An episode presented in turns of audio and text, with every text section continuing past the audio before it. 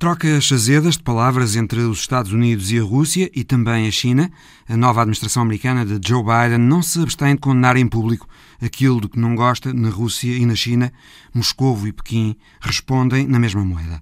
Vamos ter a análise por José Milhazes e Diana Soler, investigadora do IPRI. Olhamos para as eleições na Holanda e na Alemanha com Bernardo Pires de Lima.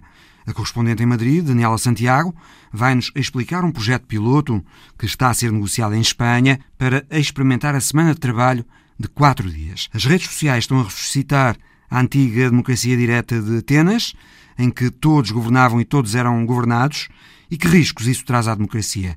Uma interessante discussão que teve lugar esta semana nas conversas com Serralves entre Paulo Rangel e Miguel Monjardino, e de que vamos falar também neste Visão Global – Bem-vindos.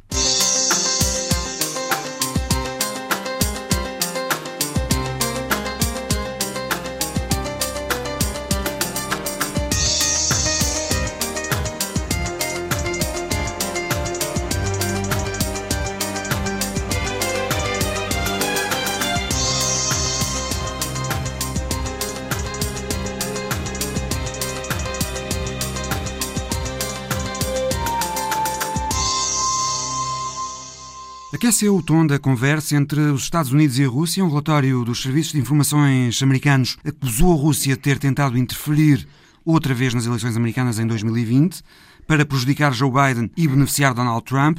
Biden deu logo a seguir uma entrevista à ABC em que concordou que Putin é um assassino, disse que o conhece bem e que é um homem sem alma e que a Rússia vai pagar um preço por essa tentativa de ingerência nas eleições americanas. A Rússia negou qualquer tentativa de ingerência e sobre aquilo que disse Joe Biden, Vladimir Putin respondeu que as pessoas veem os outros como se veem a si próprias, devem pensar que somos como os americanos, mas temos um código genético diferente, disse Putin, e desejou saúde a Joe Biden.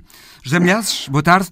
Como é que pessoalmente avalias esta troca muito azeda de palavras Moscou classificou mesmo as palavras de Biden como comentários muito maus e sem precedentes. A que é que se deve, na tua opinião, este novo tom tão duro de Washington em relação a Putin?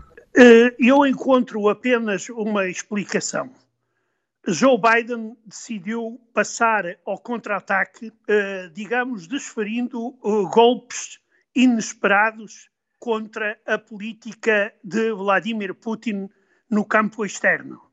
Se até agora Putin estava uh, na ofensiva, tentando dar a entender que era capaz de fazer tudo aquilo que pretendia em termos internacionais, e este discurso vinha sendo bem demonstrado após a anexação da Crimeia em 2014, hoje Biden decidiu, digamos, contra-atacar com argumentos fortíssimos, com acusações que eu acho que nunca aconteceram na história das relações uh, bilaterais. Penso que uh, nenhum dirigente americano ou soviético chamou assassino uh, ao seu homólogo. daí que a única explicação é essa de uma contra-ofensiva de forma a obrigar Putin a travar o, digamos, o seu discurso e as suas ações e a tentar ser mais, eu até diria, ser mais bem educado no, no, no discurso externo. Moscou mandou regressar o embaixador russo nos Estados Unidos, diz que quer explicações de Washington e a Casa Branca, já depois disso, veio dizer que Biden não se arrepende de ter dito o que disse. Por isso, uh, isto promete não ficar por aqui, José Milhazes. Não, não vai ficar por aqui. A Rússia já prometeu responder. Uh, nomeadamente uh, aquele pedido que foi feito de uma conversa tete a tete este tipo de, de, de desafio de, de, Putin de exigir um tete-a-tete uh, com Biden nos próximos dias é, digamos, um desafio com que Putin tenta encostar Biden à parede, obrigar Biden a apresentar provas daquilo que disse, nomeadamente de que Putin é um assassino, mas organizar conversas bilaterais e entre dirigentes de duas superpotências exige semanas e meses.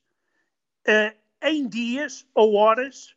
Isso acontece em tempos de crise, como por exemplo aconteceu durante a crise das Caraíbas de 1962, mas aí estávamos a falar da quase, quase, quase emprego de armas nucleares. Quando diz que a Rússia vai pagar um preço pela tentativa de ingerência nas eleições americanas, em que é que Biden estará a pensar? Mais sanções?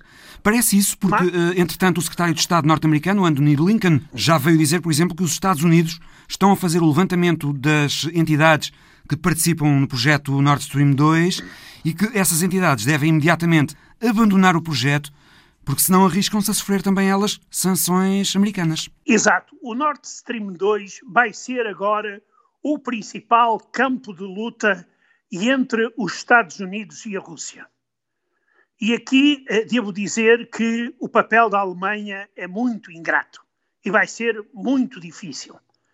Uh, mas uh, os Estados Unidos dão desta forma a entender que estão dispostos a castigar a Rússia a sério, porque a suspensão do, do, do, da construção do gasoduto seria um golpe muito forte nas relações entre a Rússia e a União Europeia. Seria, eu diria mesmo, até um passo bastante perigoso e arriscado, porque a Rússia irá certamente tomar uh, uh, contramedidas. E claro que depois, dependendo de como se resolver o problema do Nord Stream 2, as sanções poderão ou não continuar. Poderão dar início a um diálogo difícil, mas que depois poderá, digamos, depois de muito tempo de conversações, poderá demorar, de, de levar a um diálogo uh, mais calmo, mas nesta altura, com esta guerra verbal, tudo indica que as sanções irão ser cada vez maiores.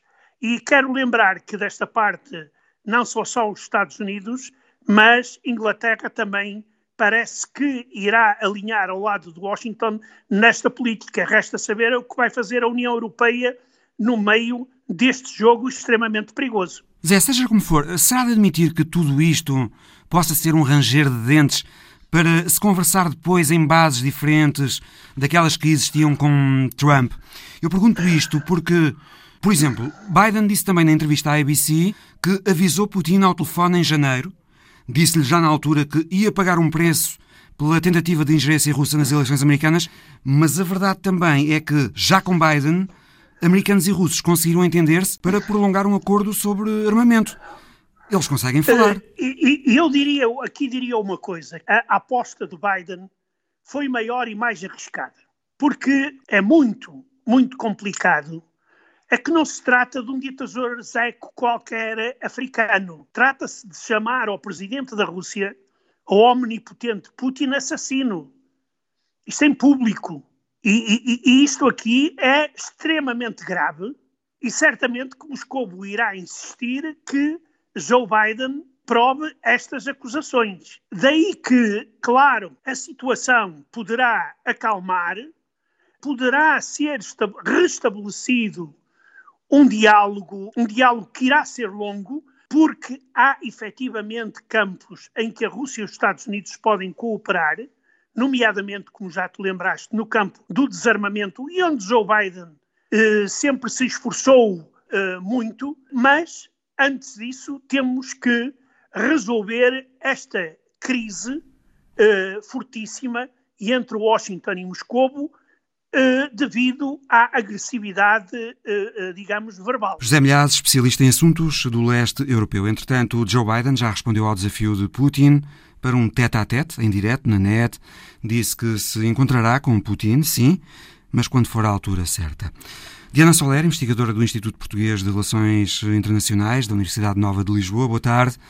Haveria da parte da administração Trump em relação à Rússia uma vontade de aproximação que nunca se chegou a concretizar nos termos em que Donald Trump o desejaria, mas haveria essa vontade para tentar que Rússia e China não se juntassem contra os Estados Unidos no jogo geopolítico. Mas agora o discurso da nova administração Biden não tem meias tintas e, aliás, muito agressivo contra Vladimir Putin. A que é que se deverá essa diferença de tom agora no discurso de Biden? A mudança de tom uh, no discurso de Biden insere-se numa estratégia maior, que é uma estratégia que acaba por ter quatro pontos fundamentais. O primeiro ponto tem a ver com o retorno dos Estados Unidos à liderança internacional, da qual Donald Trump se tinha retirado, mas não é um retorno qualquer é um retorno relacionado com uma liderança liberal, mas é uma liderança liberal que também não é parecida com a liderança dos anos 90. É uma liderança em que Joe Biden quer, por um lado, uh, juntar o mais que pode as democracias e ser, no fundo, um líder do mundo livre. E ao mesmo tempo que ele quer ser um líder do mundo livre, não quer ser um líder do mundo livre expansionista, como foram alguns dos seus antecessores, como Clinton e Bush, quer ser um líder que quer proteger a democracia daqueles que são, e isto é o segundo ponto, os seus grandes rivais, que são a China, a Rússia e as autocracias em geral. E, terceiro ponto, a forma de o fazer, a forma preferencial de o fazer é através da diplomacia. Mas tem que ser uma diplomacia que, para fazer efeito, evidentemente, tem que ser uma diplomacia bastante robusta, digamos que há uma denúncia permanente, há um desgaste permanente daquilo que Joe Biden pensa que são os ataques da Rússia e da China aos valores americanos, digamos, à, à manutenção da democracia americana e, e agora vem o quarto ponto, dos aliados norte-americanos.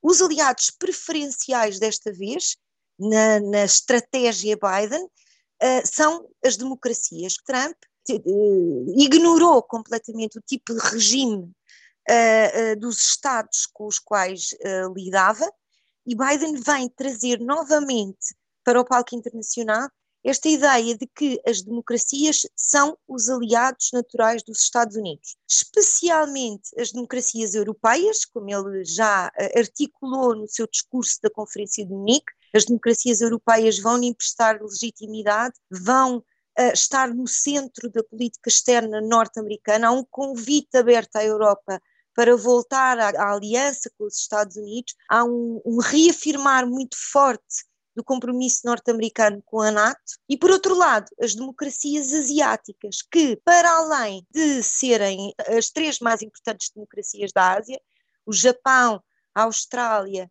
e a Índia, são também uh, aliados geopolíticos fundamentais uh, uh, noutra vertente desta estratégia de Joe Biden, que é, no fundo, a dissuasão da China de, de se tornar um ator internacional global Uh, mais forte do que aquilo que é. Vê-se de facto que também em relação à China não parece haver agora da parte da administração americana nenhum problema em hostilizar publicamente. O primeiro encontro de alto nível entre os dois países agora no final da semana no Alasca ficou marcado por trocas de acusações em público trocas de acusações raramente vistas. O secretário de Estado americano Anthony Blinken disse antes do encontro que queria discutir com os chineses problemas que minam a estabilidade internacional, referiu os comportamentos da China em relação aos uigures do Xinjiang, em relação a Hong Kong e a Taiwan, referiu também os ciberataques chineses nos Estados Unidos e a coerção económica chinesa sobre aliados dos Estados Unidos e a resposta chinesa foi muito dura. Um diplomata chinês que participou nas conversas no Alasca disse que os Estados Unidos usam a força militar e a hegemonia financeira para imporem a vontade aos outros, abusam do conceito de segurança nacional para obstruírem relações comerciais normais, incitam outros países a atacarem a China e, além disso, não têm moral. São hipócritas em relação aos direitos humanos, porque destratam as suas próprias minorias e convencem-se erradamente que representam a opinião pública global, ou seja, não só em relação à Rússia, mas também em relação à China, a administração Biden entrou com tudo, digamos, criticando abertamente em público os dois países. Portanto, como dizia, é o mesmo tom, quer em relação à Rússia, quer em relação à China? Eh, eu diria até um bocadinho mais. Eh, há um conjunto de documentos que, e de discursos eh, de, de Joe Biden relativamente à sua agenda de política externa. E o último desses documentos foi publicado a semana passada, é aquilo que se chama a Estratégia Interina Nacional. A China torna-se neste documento, e isso não acontecia nos documentos anteriores, e agora cito, uh, o, o, único competidor que é potencialmente capaz uh, de combinar a sua força económica, diplomática, militar e tecnológica para criar um desafio sustentável ao, ao sistema internacional aberto e estável. Portanto, neste documento que tem uma semana, a China é declarado o maior rival dos Estados Unidos. E, portanto, se dentro da estratégia Biden há esta diplomacia robusta, esta retórica, e, e, e, atenção que Biden é muito preciso nos termos que usa, esta retórica tão forte, ela em relação à China ainda se reforça.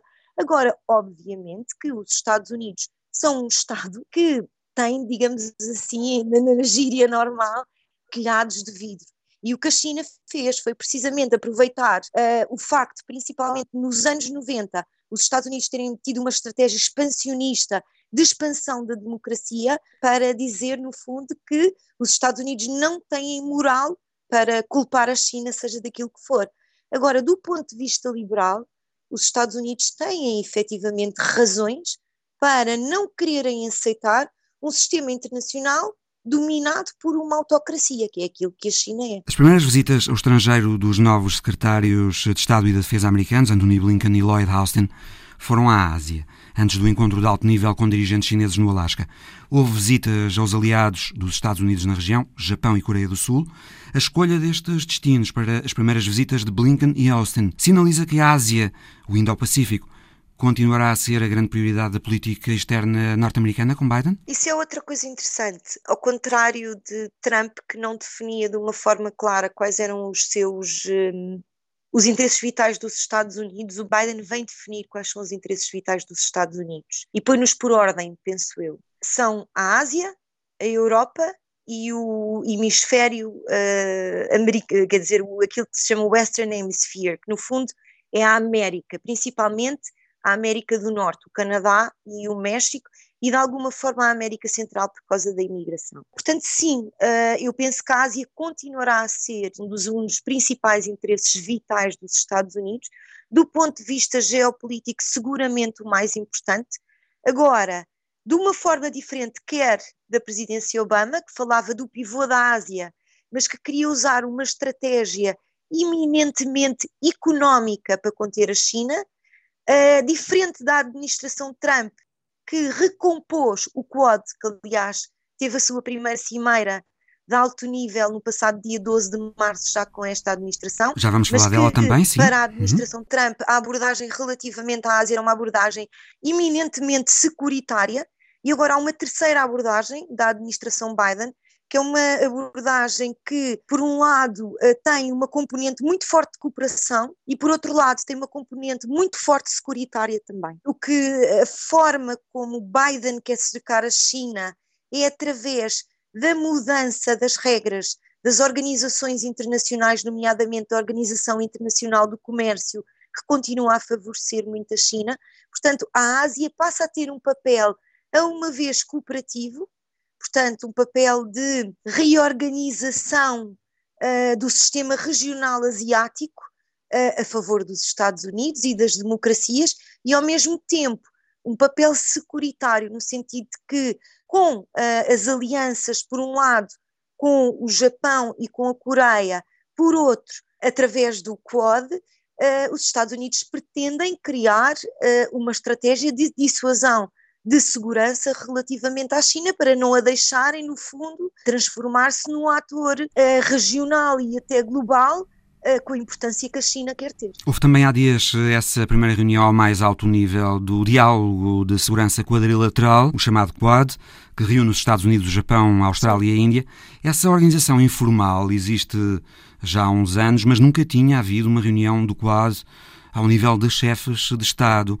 Será a segurança marítima, Diana, a segurança marítima contra as pretensões da China o principal elemento que liga os países eh, do Quad e não tanto outras questões de que se fala, como políticas climáticas ou comerciais, por exemplo? A questão principal, de facto, o Mar do Sul da China, que é um enclave fundamental para o domínio uh, daquela região, está a ser cada vez mais patrulhado pela China.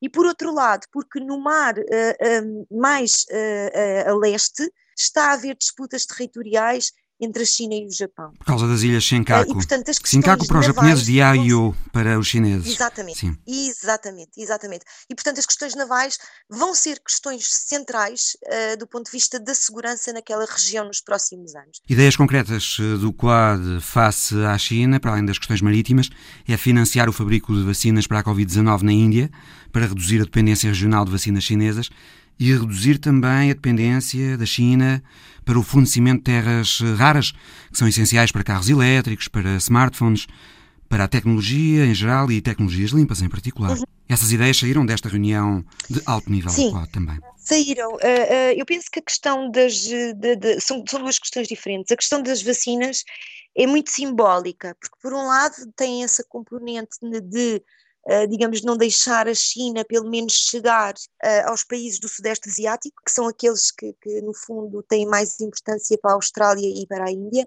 mas, por outro lado, uh, digamos assim, é um exemplo muito interessante da tal cooperação que estes países querem, querem, do tipo de cooperação que estes países querem, no fundo, avançar, porque a tecnologia vem dos Estados Unidos, o, o financiamento vem dos Estados Unidos e do Japão, a produção vai ser feita na Índia e a distribuição, a maior parte dela vai ser feita pela Austrália. Relativamente às terras raras, é outra questão de segurança de que não se tem falado muito, mas que é muito importante para o futuro.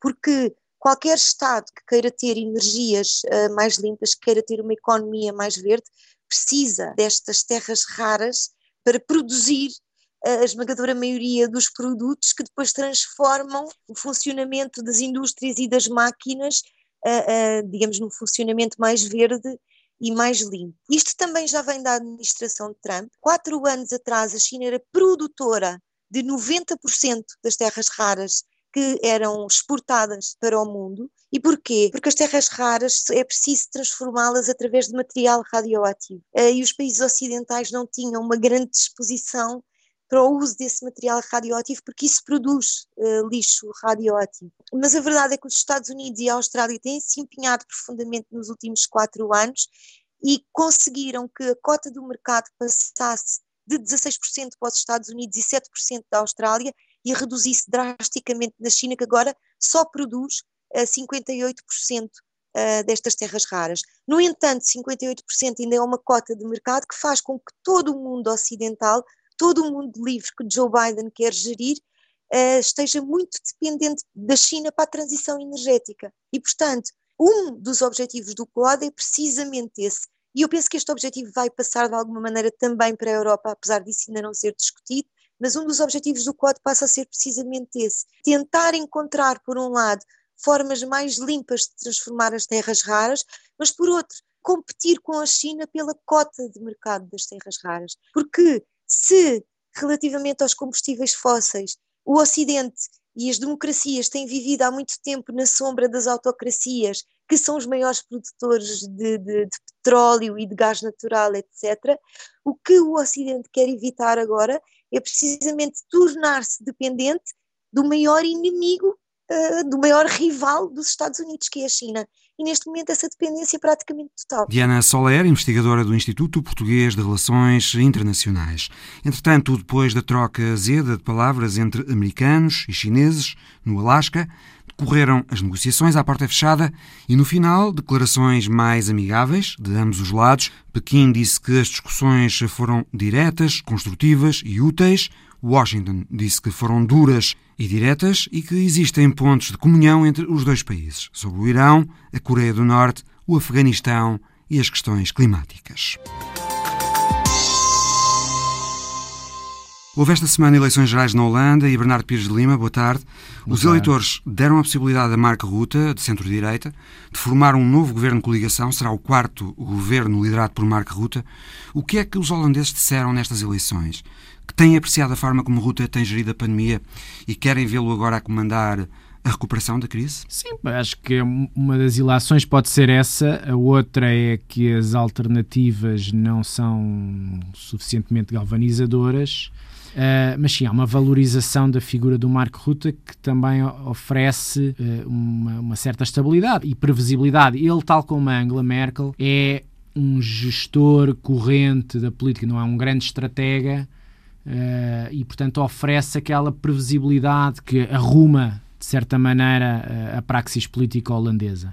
Depois, o que isso lhe dá é uma legitimidade reforçada. Como sabes, o governo cai por um escândalo. Há eleições antecipadas e o partido principal do governo, o VVD, não sofre com essas eleições antecipadas nem com o escândalo, pelo contrário. Pois o que nós temos é uma transformação nos equilíbrios da coligação, em que passa o terceiro partido, que é o D66, que também é da família liberal, mas mais urbano que o VVD do Marco Ruta, e abertamente pró-europeu, passa para segundo lugar em troca com os democratas cristãos do, do Ministro das Finanças, Oxtra, o célebre ministro que teve aquele despique com o Primeiro-Ministro António Costa na altura das negociações para o, o fundo de emergência uh, em termos de Covid. E, portanto, consolidas um espaço, digamos, pró-europeu e mais ou menos de centro. O que dá ao Marco Ruta é a vantagem de vir a ser, depois da saída da Angela Merkel, a par do Viktor Orban, o uh, membro do Conselho Europeu mais antigo à volta da mesa, com 11 anos de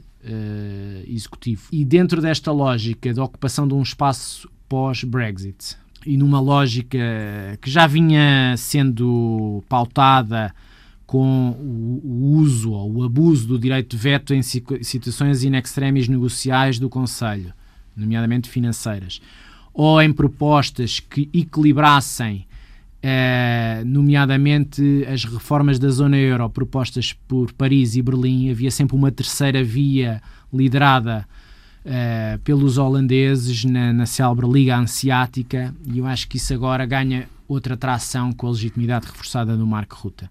De qualquer das maneiras, a, saí, a subida do D66 para segundo partido pode dar um cunho mais construtivo à política uh, holandesa no, no seio da União Europeia, até porque há um conjunto de dossiês que estão mais ou menos arrumados, como é o caso do pacote uh, financeiro até 2027 e dos fundos de emergência Covid e, portanto, não há propriamente grandes questões onde o veto possa ser usado como um instrumento de afirmação uh, nacional, soberana. Bernardo, na Alemanha houve agora o primeiro grande teste eleitoral antes das eleições gerais em setembro e a CDU afundou-se.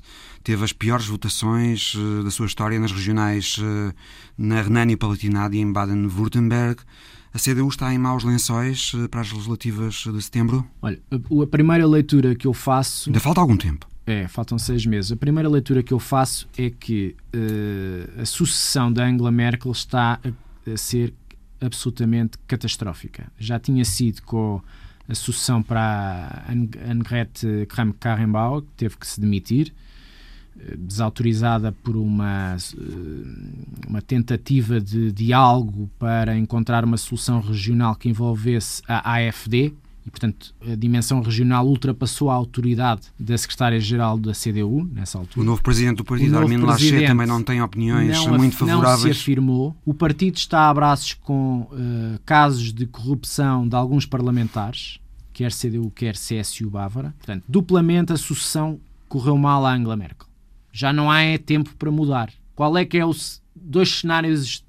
Um é, três. Um é o Sr. Lachê, secretário-geral da CDU, ir a eleições federais, com o desgaste que outras regionais também podem uh, dar, nomeadamente na, a Saxónia no, em junho. Outro cenário é o Marcos Soder, que é o primeiro-ministro da Baviera, CSU, bastante à direita no espectro político, mas muito popular no campo da direita, ser o candidato da CDU-CSU às eleições federais e não o secretário-geral da CDU. Portanto, o senhor Lachê. Isso, em termos históricos, nunca resultou. Das duas vezes que isso aconteceu, o candidato da CSU ir às federais, encabeçando a coligação CDU-CSU, das duas vezes não se conseguiu eleger o chanceler.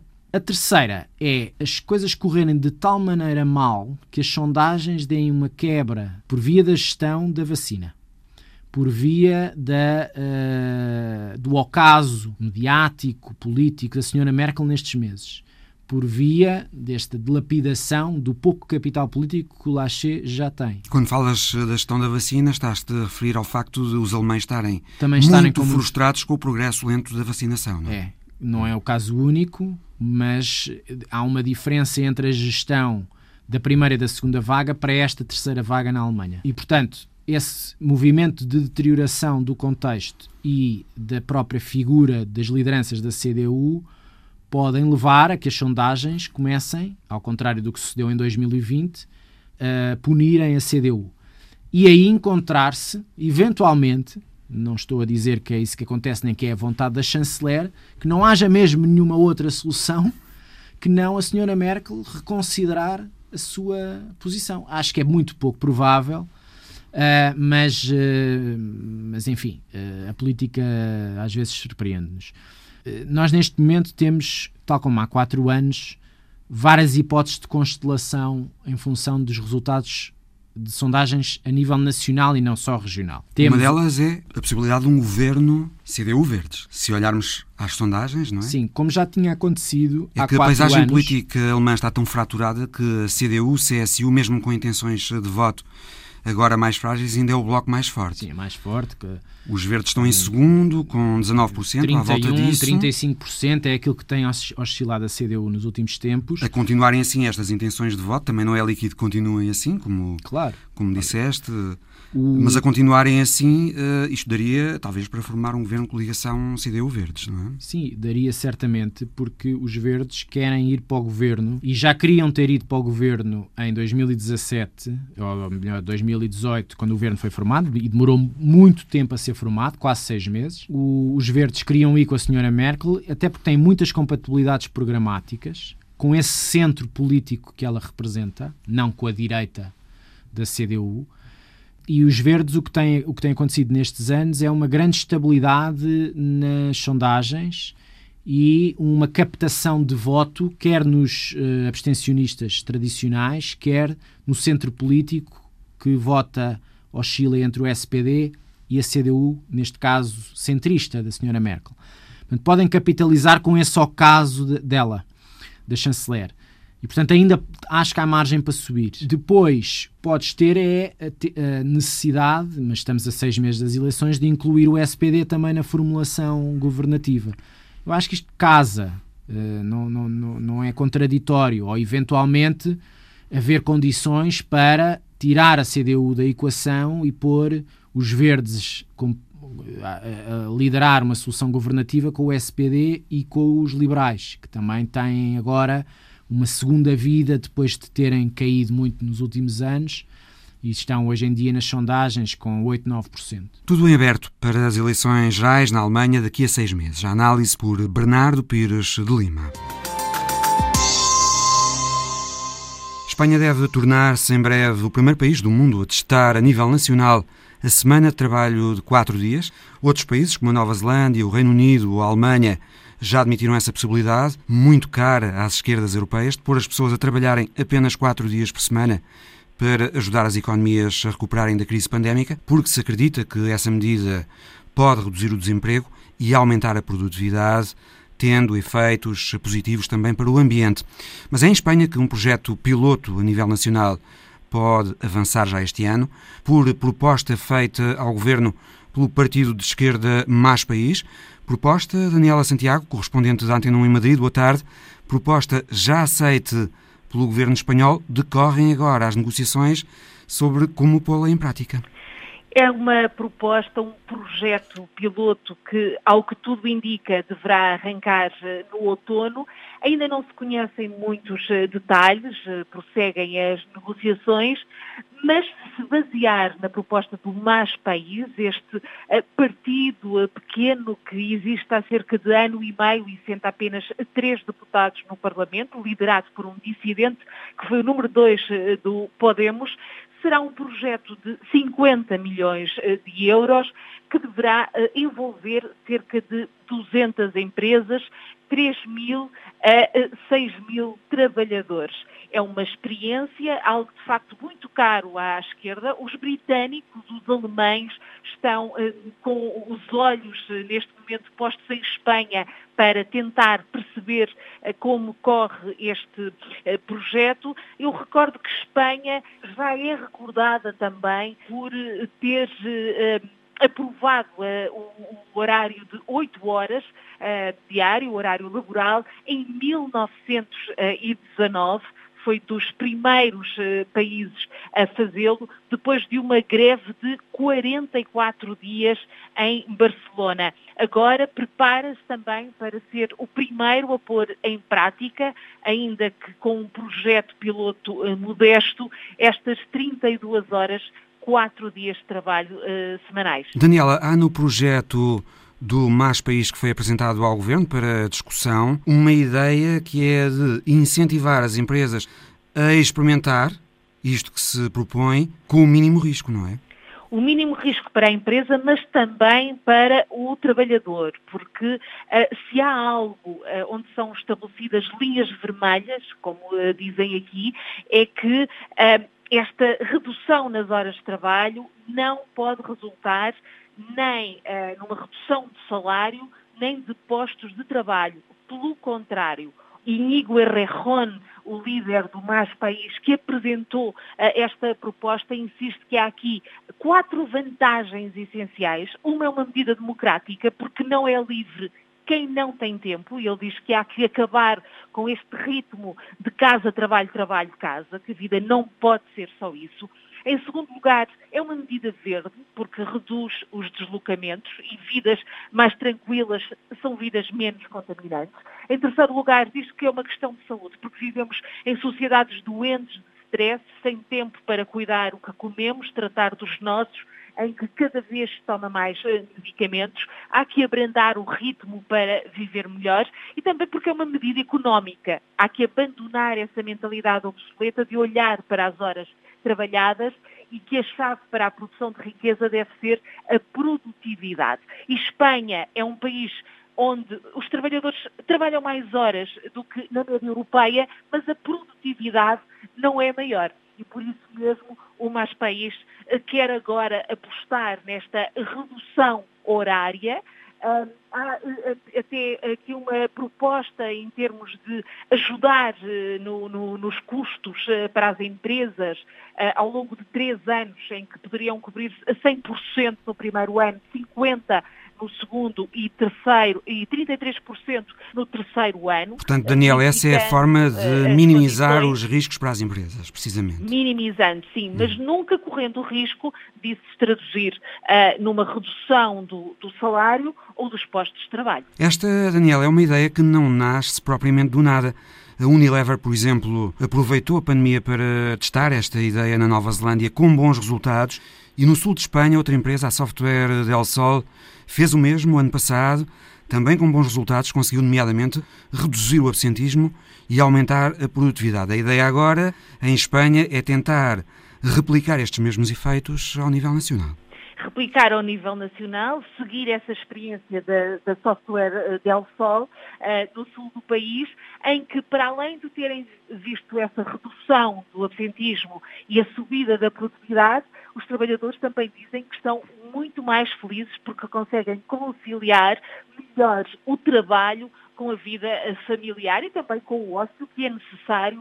Uh, e é curioso porque com a pandemia ainda se acentuou mais esta necessidade de se conseguir uh, separar as águas em termos do trabalho e do tempo que deve e pode ser dedicado à família, assim como a própria divisão das tarefas, que é outro aspecto uh, que é defendido uh, tanto uh, pelos políticos como pela própria União Geral de Trabalhadores aqui em Espanha, que ajuda também a dividir, uh, porque nós já sabemos que muitas vezes a mulher acaba por ser, entre aspas, mais prejudicada na questão das tarefas e com uma redução do trabalho podem também acabar por dividir essas tarefas e, de alguma forma, harmonizar uh, a vida pessoal com o trabalho. Daniela Santiago, correspondente da Antena 1 em Madrid, obrigado. Obrigada. O representante especial das Nações Unidas para a Síria, Geir Pedersen, lamentou que a ONU não tenha ainda sido capaz de intermediar um fim para a guerra na Síria, que começou, fez esta semana 10 anos. A guerra na Síria já dura há mais tempo do que as duas grandes guerras mundiais juntas. Geir Pedersen diz que a tragédia síria é já um dos capítulos mais negros da história recente. A maior parte das crianças sírias não viveu um único dia sem guerra. Assinalando os 10 anos da guerra na Síria, o Paulo Dentinho traz-nos esta semana uma imagem da sua própria autoria, feita quando esteve em reportagem em Alepo. É um percurso entre ruínas, uma improvisada rua atravessando casas e prédios ventrados. Nesse caminho improvável, as explosões, mais perto, mais longe, trazem uma dor pressentida, um sofrimento imaginado. Assim furtivos, ao abrigo dos atiradores, vamos nos aproximando da frente de batalha na bolsa de resistentes em Alepo Oriental. De repente, uma luz caótica entra pelo rendilhado das balas de um store e expõe braços e pernas num chão desordenado. São bocados de manequins no que deve ter sido uma loja de roupa. Um tosto de mulher grávida, de ventre eviscerado, tem então o simbolismo de uma ausência de futuro. Mas não há tempo a perder. Ali ao lado, a escassos metros, há vidas que se perdem, sonhos a desfazer-se naquela manhã de novembro de 2016. Pego rapidamente na máquina e fixo o instante. É esta imagem. Outras há, e podia ser uma outra qualquer entre milhares a exibir esta década de barbárie. Ela começa com uma banal pichagem de protesto contra o regime de Bashar al-Assad, feita por um grupo de jovens em Dara. O gesto desencadeou uma espiral de violência inimaginável e nenhum lugar em todo o país foi poupado durante estes últimos dez anos. Os sonhos de liberdade, porque os houve, sucumbiram em mortes sem glória, nas prisões do regime ou dos rebeldes, nos campos de refugiados, no exílio ou na selvageria de agendas extremistas. O jogo cínico e interesseiro de vários outros países também se expôs nesta tragédia, tal como os traços de incompetência das organizações internacionais. O mundo falhou aos sírios. O regime, esse conseguiu sobreviver. Bashar al-Assad, ainda o chefe de Estado, reina implacável sobre as ruínas de um país desmembrado. Imagem da semana de Paulo Lentinho, que pode ver também no Facebook da RTP Notícias. A democracia digital é um regresso à democracia direta de Atenas, em que todos os cidadãos eram governantes e governados. Esta pergunta deu o mote para uma conversa esta semana, por videoconferência, promovida pela Fundação de Serralves, com o eurodeputado Paulo Rangel e Miguel Monjardino, do Instituto de Estudos Políticos da Universidade Católica. Essa forma de democracia direta ateniense foi viável numa cidade-estado com uma população diminuta Será ela possível também agora em comunidades altamente populosas, seja ao nível da participação, em especial através das redes sociais, seja ao nível da decisão, uma vez que agora há uma espécie de plebiscito digital diário das decisões políticas que são tomadas, Paulo Rangel lembrou como tantos autores, desde a Antiguidade Clássica, apontaram os riscos da democracia direta, riscos de derrapagem para a demagogia e para um despotismo de todos, um despotismo da maioria alimentado por paixões e emoções. O Aristóteles considerava a democracia um mau regime. E como ele, depois, todos os autores, praticamente até ao século XVIII. Nós não vemos grandes adeptos da democracia. E porquê? Porque a experiência que havia de democracia era a experiência da democracia direta. E a democracia direta não provou como um regime são, porque era um regime que era a tirania da maioria. É o regime daquilo aquilo que Montesquieu há de chamar mais tarde o despotismo de todos, quer dizer. Há as tiranias que são o despotismo de um só, e haveria, digamos, as demagogias ou uh, as democracias uh, diretas que eram o despotismo de todos. E a nova democracia direta digital tem os mesmos riscos. O grande risco da democracia direta, e que eu sinceramente acho que está claramente, claramente espelhado em muito daquilo que nós vemos nas redes sociais e em muito daquilo que nós vemos nos movimentos chamados populistas, que estão aí espalhados pelo mundo inteiro, é as paixões à frente da razão. Miguel Monjardino expressou dúvidas sobre a saúde das instituições democráticas num tempo em que a política é conduzida a partir das televisões e, sobretudo, das redes sociais. A política é conduzida praticamente toda em televisões e, sobretudo, nas redes sociais redes sociais que são detidas por um pequeno grupo de pessoas, cada vez mais ricas e cada vez mais poderosas, que enriquecem, no fim de contas, à custa da ma manipulação da atenção e da comercialização de dados. E a pandemia, no fim de contas, acelerou este processo de transição da política, da economia, da educação, do comércio para o mundo virtual. Com que base é que as decisões são tomadas? Ou seja, como é que uma sociedade, seja qual for a sua arquitetura constitucional, Onde é que esta sociedade vai buscar o conhecimento que fundamenta a decisão política? Como é que isto se faz? E é muito interessante ver como é que o debate decorre hoje. Porque as empresas que detêm as redes sociais não estão muito interessadas, do meu ponto de vista, na liberdade. Estão interessadas na, nota, na nossa atenção, na manipulação da nossa atenção e, sobretudo, em adquirir dados sobre nós que são comercializados. Miguel Monjardino considera que as redes sociais estão a contribuir para a degradação da confiança nas instituições democráticas. E questionado sobre se nesta pandemia houve da parte dos governos, em algum momento, hiperreações às redes sociais, diz que sim. Sim, eu diria que sim, eu diria que sim, não só governos, que estão numa situação muito difícil, mas também de toda a comunicação social, em que cada vez mais os ritmos das redes sociais têm enorme impacto na maneira como os jornais, eh, cadeias de televisão, rádios, olham para a realidade. É muito, muito, muito dependente daquilo que, no fim de contas, acontece nas redes sociais. E muitas vezes o que acontece nas redes sociais tem uma fraca relação, ou nenhuma relação, com aquilo que acontece no mundo real. E, portanto, é um mundo virtual, é um mundo que tem pouco contacto com aquilo que se passa realmente. Eu diria que muitos governos, e, sobretudo, grande parte da comunicação social, depende hoje em dia muito sobretudo nas grandes cidades onde os jornais tendem a ser feitos, depende muito do que se diz nas redes sociais e eu duvido que isso, que isso seja bom. As redes sociais minam as democracias liberais e os donos dessas redes, os que colocam com elas, fazem isso conscientemente, diz Miguel Monjardino. Uma das coisas que mina, mina deliberadamente do meu ponto de vista, o futuro das democracias liberais são é a maneira como as redes sociais funcionam. Como canalizadores da nossa atenção e da emoção, porque quanto mais emoção houver nas redes sociais, mais os acionistas dessas redes sociais ganham dinheiro. Portanto, a ideia de que as redes sociais servem para defender a liberdade e a democracia é uma coisa que eu sou muito, muito cético. Essa não é a principal função deles. E também a credibilidade da informação não me parece ser a principal preocupação das empresas que detêm as redes sociais. Paulo Rangel diz que estes tempos refletem também uma crise da democracia representativa. O que aqui está em causa é que as decisões não são territoriais, são tomadas nos mercados, são induzidas pelas redes sociais, estão na nuvem, para não dizer que estão nas nuvens. É muito difícil eu hoje conseguir refazer a democracia representativa, porque eu teria que encontrar uma representação das comunidades que não é necessariamente territorial. E é muito difícil eu dizer qual é então o laço, qual é a afinidade. Eu percebo qual é o grande problema, é que a democracia direta parece falhar, por ser o reino das paixões, parece não ser uma alternativa, mas as pessoas não estão satisfeitas com a democracia representativa que para mim seria a boa alternativa, porque nós temos de reinventar a representação para um mundo globalizado e digitalizado. Miguel Monjardino está otimista. Acha que esta década